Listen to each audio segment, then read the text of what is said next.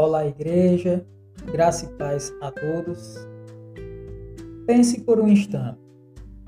Quando foi a última vez que alguém te recomendou para uma tarefa difícil? Se isto aconteceu recentemente, por que chamaram você e não a outro?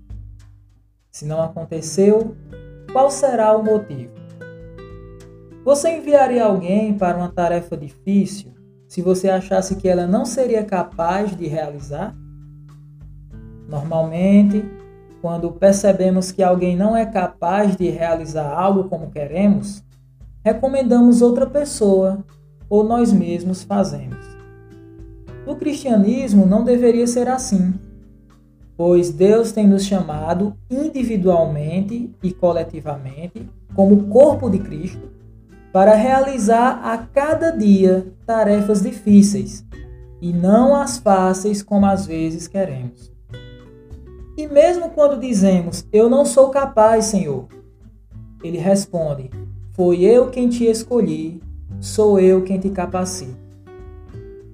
Veremos neste domingo, na escola bíblica, na carta aos Filipenses, que Paulo não hesitou em enviar Timóteo para uma tarefa difícil pois para Paulo, Timóteo era um homem de caráter aprovado, o qual deu provas que não buscava seus próprios interesses, mas sim os de Deus.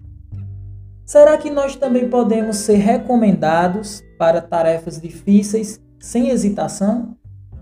Será que nosso caráter é aprovado por aqueles que realmente nos conhecem? Não falo dos de fora, que não nos conhecem bem e que talvez nos conheça superficialmente. Falo dos de casa, pais, filhos, marido, esposa, parentes. Será que estes nos recomendariam para uma tarefa difícil?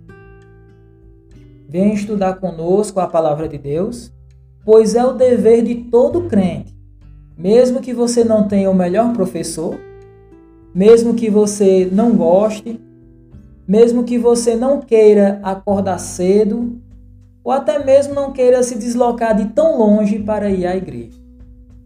Identifique se há um motivo realmente plausível que te impeça de estar no estudo. Caso não haja, estude a palavra de Deus e obtenha comunhão com seus irmãos em Cristo. Seja fortalecido através da palavra e edificado no espírito e na verdade. Espero por você. Não negligencie a tarefa difícil que Deus lhe concedeu.